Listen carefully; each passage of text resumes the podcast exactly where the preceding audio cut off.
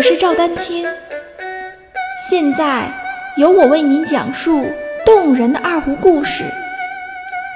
让我们一起进入《二胡故事之二胡名人堂》吧。大家好，在上期节目的结尾，又一次提到了常州中学校长童飞先生。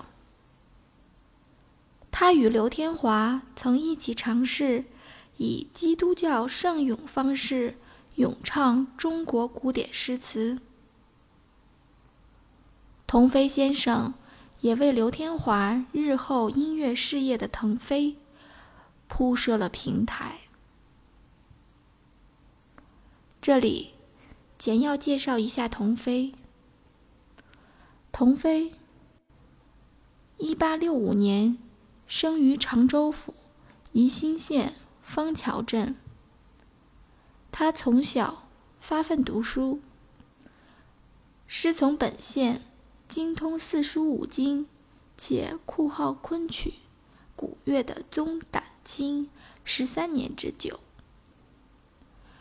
在他考中举人之后，担任起宜兴州铁竹溪学堂校长。一九零七年十一月，常州府中学创立。一九一三年七月十二日，常州府中学改名为江苏省立第五中学，任命童飞为校长，兼授国文。他在该校担任校长长达十二年。为该校解放前时任校长中任期最长的一位。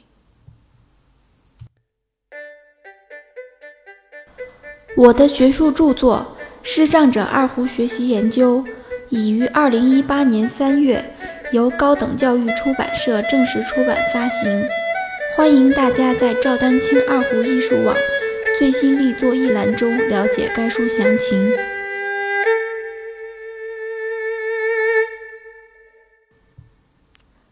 童飞在课余成立了昆曲组，教授学生昆曲、生、旦、净、末、丑诸角色，他都能分别演唱。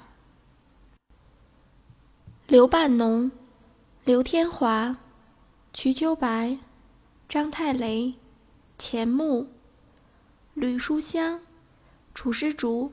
等都跟他学习过昆曲，因此学校经常彩排上演《长生殿》等剧。童飞还亲自作词编曲，用昆曲曲牌为私立常州中学创作了《私立常州中学学校校歌》。此曲旋律与文词配合贴切，激励着学子。继续发扬民族文化的优良传统。童飞编写的《中岳寻源》于一九二六年由商务印书馆出版。上卷论中国音乐起源、律吕、乐器、宫调音韵、谱式、笙歌；下卷论述南北曲源流。版式等。一九三一年二月二十六日，童飞去世，享年六十七岁。常州中学为其进行了追悼会，缅怀他为学校发展做出的贡献。在刘天华逝世后，其兄刘半农说。只有三个人才有资格给刘天华写墓志铭和碑文。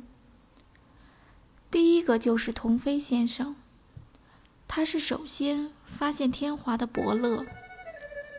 由于他的大力支持，才使刘天华在常州中学教了七年书，为以后跨入音乐界打下了一个坚实的基础。